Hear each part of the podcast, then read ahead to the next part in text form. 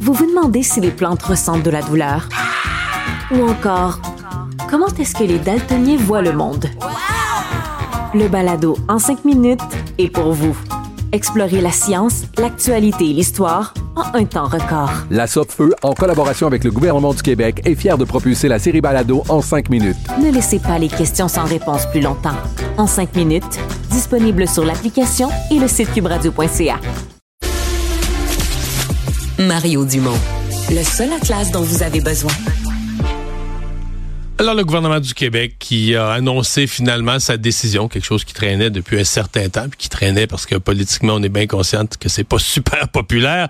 Euh, donc, ce matin, on a une décision, 870 millions euh, pour enlever, et ça, il semble que c'était urgent de le faire, là, vraiment fini, fini, enlever la toile existante, euh, l'anneau euh, du stade, et finalement, ben, replacer à la place là, ce nouveau euh, toit qui sera un toit mélange de métal et de verre. Donc, une partie du toit là, va être de la nouvelle structure fixe et rigide, mais une partie va être néanmoins vitrée. Philippe Lupien, architecte, professeur à l'école de design de l'UQAM, est avec nous. Professeur Lupien, bonjour. Bonjour. Question générale, est-ce que ça a du bon sens? Question générale, ça a du bon sens. Je pense que je, crois que la décision qui est prise en ce moment est euh, tout à fait en lien avec les conditions qu'on a posées dans le cadre de cet appel-là.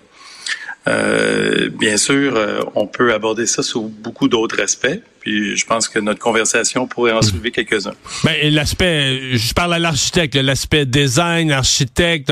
On a, on a en place le rêve de Taïbert, puis après ça, on a les toiles très, très bon marché qu'on a eu les moyens de se payer puis qui ont déchiré rapidement. Là, dans, dans ce contexte-là, est-ce que le, toit fixe et rigide et architecturellement est correct? Ben, en fait, euh, la question, est, elle est intéressante euh, par rapport au stade et par rapport à l'idée qu'on se fait du stade. C'est-à-dire, euh, je pense que la, la, population peut très très bien accepter l'idée que il faut que le stade soit rentable. Et dans ce sens-là, je pense que le travail de l'équipe de M. Labrec dans les récentes années a fait une démonstration assez extraordinaire. Quand on parle d'un million de visiteurs par année, on peut dire que c'est un succès flagrant. Je pense qu'il y a beaucoup de villes olympiques qui envient euh, qui nous envie d'avoir une activité comme ça. Il faut dire que le stade est bien situé. Il faut dire qu'il est bien servi par le métro. Il faut dire qu'il est euh, pas facile à manquer pour euh, quiconque arrive en avion, en bateau ou quoi que ce soit. On le voit de loin. si on arrive de Québec, on l'a dans notre champ de vision pendant un, un bon trois quarts d'heure, dépendant du trafic. Euh, je pense que le, stade a de la visibilité et ça, ça, fonctionne assez bien. Maintenant, euh, il y a la question du euh, la question patrimoniale. Je pense ce matin, il y a un document qui est, sorti et qui a utilisé le terme patrimonial. Il y a une étude patrimoniale qui a été faite, puis on, je pense qu'on reconnaît maintenant que le stade est, patrimonial. Ça peut sembler banal à dire, mais pour un bâtiment de 1976, là, c'est presque une révolution parce que c'est très récent. Mais, comment on définit patrimonial? C'est qu'il s'inscrit dans le paysage montréalais comme faisant partie de, de ce qui est comme incontournable ou? C'est-à-dire qu'il va, il va bénéficier, en fait, de la réflexion qu'on accorde aux bâtiments qui sont patrimoniaux. Maintenant, on ne dit pas quelle valeur. Ce matin, il n'y avait pas de, il y avait rien qui disait quelle valeur on accorde, quelle valeur patrimoniale on accorde à ce bâtiment-là. Mais euh, ce qu'on ce qu'on peut comprendre, c'est que euh, les méthodes qu'on utilise euh, sur des bâtiments patrimoniaux euh, vont devoir ou pourraient s'appliquer selon certaines circonstances à ce bâtiment-là. J'en soulèverai une, par exemple. C'est clair que ce bâtiment-là, ce complexe-là, c'est une signature d'un architecte. C'est clair, c'est la signature de, de Taillibert. C'est un personnage important dans, l'histoire de la France, de l'architecture française.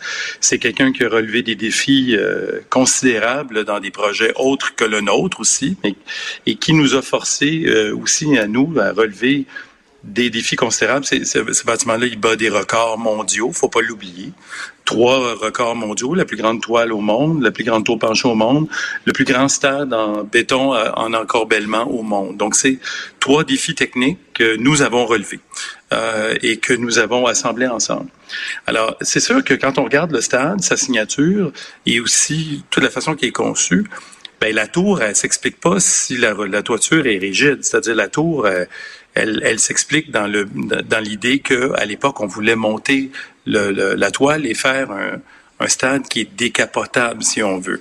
Alors là, à partir du moment où le, le, le stade est rigide, euh, ben évidemment, on peut se poser la question, euh, est-ce que on, on est en accord avec la valeur patrimoniale de l'expression de ce bâtiment-là? Donc, la tour a comme moins euh, rapport, en d'autres, en d'autres termes. Ben, c'est-à-dire là, ce qu'on apprend, c'est que la tour va quand même soutenir tenir le toit, c'est ça. nouvelle toiture-là. C'est ça. Donc, on comprend ça.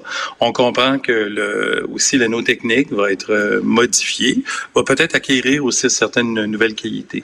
Mais il y a un élément que j'ai pas mentionné encore, qui, qui, moi, à mon avis, est un élément important quand on travaille avec un bâtiment patrimonial, parce que ce terme-là est extrêmement important, c'est que quand on intervient sur ce bâtiment-là, ou de la façon qu'on intervient, c'est il y a la question de la réversibilité. C'est-à-dire que si un jour, parce que là, on n'est pas, donc on fera pas un projet qui était le projet de Taïbert. Euh, mais on le sait que ce projet-là va être là pour 50 ans, ce qui est très très c'est quand même considérable pour une toiture là je veux dire euh, je pense que si vous appelez un couvreur pour chez vous puis vous avez une garantie 50 ans vous allez être très heureux vous allez la prendre euh, 50 ans c'est une c'est considérable euh, donc ça, ça, reporte à, à, dans 50 ans en fait euh, la fameuse expérimentation de la toiture ouvrante mais en ce moment les besoins sont pas là, sont juste pas là. À l'époque, c'était important. Jean Drapeau voulait faire deux choses. Il voulait faire des Olympiques avec du gazon et puis il voulait faire du baseball avec du gazon. Donc, ça prenait un toit ouvrant. Euh, Aujourd'hui, il n'y a aucune de ces deux fonctions-là qui est requise. Là, on parle de Taylor Swift. Je pense pas qu'elle ait besoin de gazon, à moins que mais je la connais pas assez peut-être. je pense qu'elle n'a pas besoin de gazon comme tel et elle n'a pas besoin d'un ciel ouvert. Donc, on, quand on parle de, de, grands concerts, de grands événements, d'une grande halle, on comprend que le bâtiment, pour les, pour les 50 prochaines années ou le, le futur envisageable, on n'a pas besoin d'avoir une ouverture. Mais qui dit que dans 50 ans, on ne pourra pas revenir à la signature originale. Parce qu'une chose qui est importante, là, c'est que, et, moi, ça, ça me, vous savez, je le savais même pas moi-même, c'est en rencontrant M. Taïbert que je l'ai, je l'ai découvert dans ces dernières années, c'est que le, le concept original a jamais été analysé. Il n'a jamais été analysé. Euh, on, a, on, a, on a fait un, un travail euh, considérable, un travail de fou pour réussir à livrer un bâtiment sans tour, mais pour les Olympiques. Là, donc, livré pour les Olympiques, c'était l'urgence. Après ça, bon, on est passé à autre chose. On, avait d'autres intérêts, on, avait d'autres d'autres défis à relever. Mais le, selon Taïbert et selon pas juste lui, mais aussi l'ingénieur de la ville de Montréal à l'époque, selon ces deux personnages-là importants, l'analyse du projet initial n'a jamais été faite. Et, ça, c'est quelque chose que les deux ont dit jusqu'à leur mort. Les, les, deux sont morts euh, il y a quelques années seulement. Hein?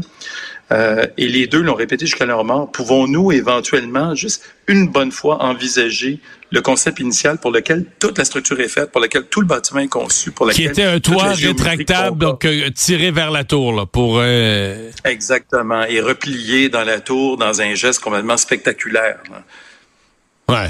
Ouais, ouais.